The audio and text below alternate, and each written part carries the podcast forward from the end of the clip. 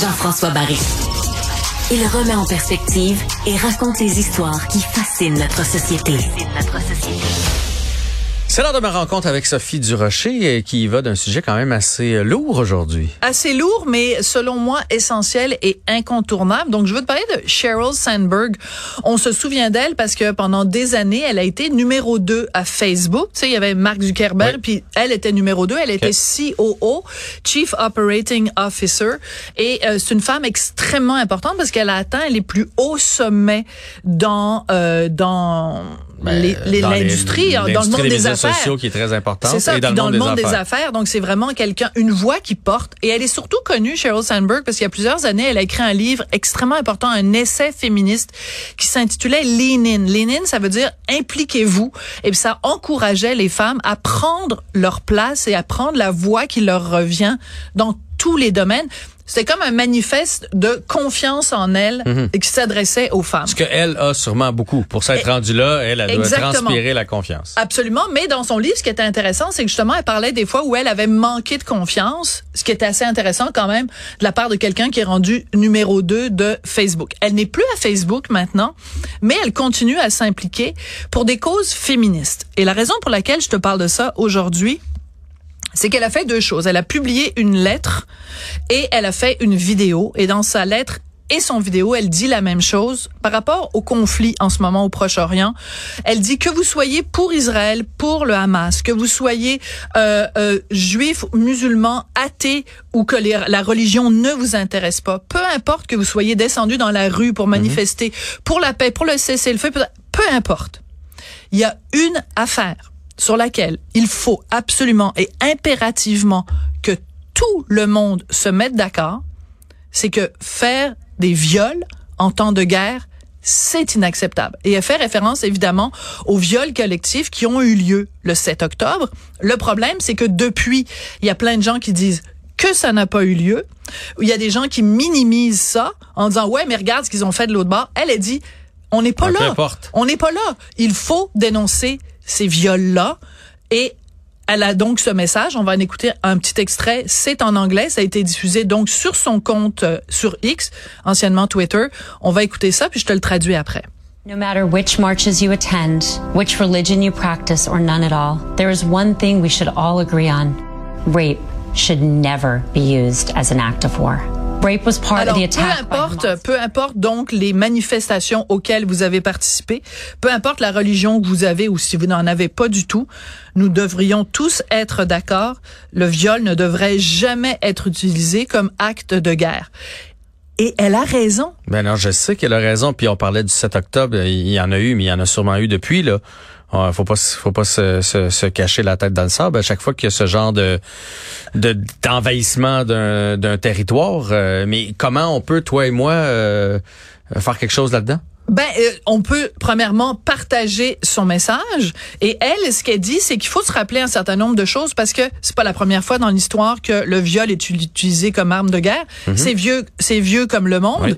Mais on a eu des exemples récents pendant la guerre euh, en Bosnie, pendant dans, quand, quand il y a eu par exemple euh, dans République démocratique du Congo, il y a eu énormément de cas de de viol à tel point qu'il y a un médecin dont on a beaucoup entendu parler à une certaine époque, on en entend moins parler maintenant, docteur Denis Mukwege, donc euh, qui lui euh, s'est donné pour tâche de réparer entre guillemets toutes ces femmes qui avaient été victimes de viols systémiques ou de viols de groupe et euh, c'est tellement un homme important, il a reçu le prix Nobel de la paix. Et quand il avait reçu le prix Mais Nobel réparer, tu veux dire euh, physiquement Ben, parce qu'il soin- enceinte ou, Oui, non. ou psychologiquement? Ben, à tous les niveaux. Parce qu'il y a des femmes qui ont été blessées lors des viols. Bien sûr. Évidemment, des blessures psychologiques. Donc, lui s'est donné pour mission de prendre soin de ces femmes-là, de leur redonner leur dignité. Hmm.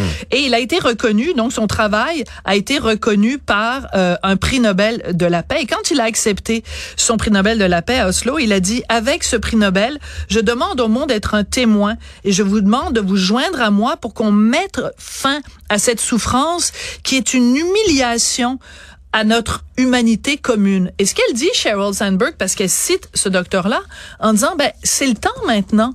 Puis comment ça se fait qu'il y a autant d'organisations féministes qui sont silencieuses? Comment ça se fait qu'il y a des hommes et des femmes qui nient la réalité des viols qui ont eu lieu le 7 octobre? Comment ça se fait qu'on n'en parle pas?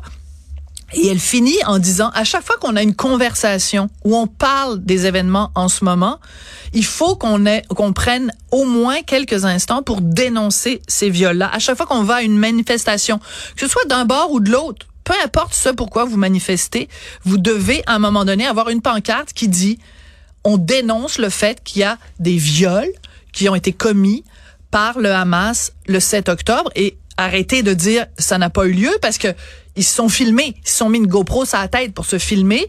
Et il y a des témoignages, il y a des témoignages de survivants de ça, euh, de survivantes. Donc ils ont violé des jeunes, des plus des moins jeunes, ils ont violé des vieillardes.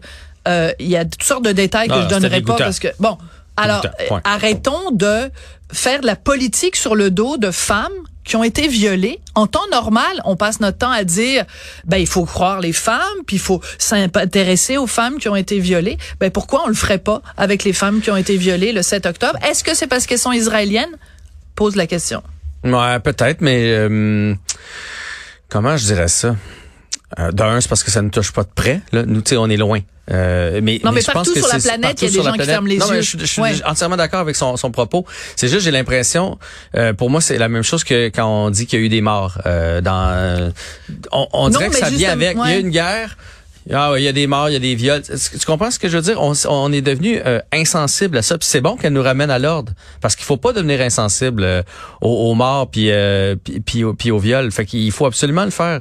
Mais on dirait que, tu sais, aussitôt qu'on entend parler d'une guerre, on sait que ça va venir avec ce genre de, de comportement-là. Mais oui, il faut le dénoncer. Absolument. Donc, bravo, chapeau à, à Sheryl Sandberg, surtout qu'elle nous appelle à s'extraire justement des, des questions politiques, que- qu'on s'extrait de euh, ce conflit-là en disant, ben je prends pour l'un, je prends pour l'autre. Non, vous prenez pas, vous prenez pour l'humanité. Donc, à la base, un, un viol, c'est un déni d'humanité, c'est une dégradation de l'être humain.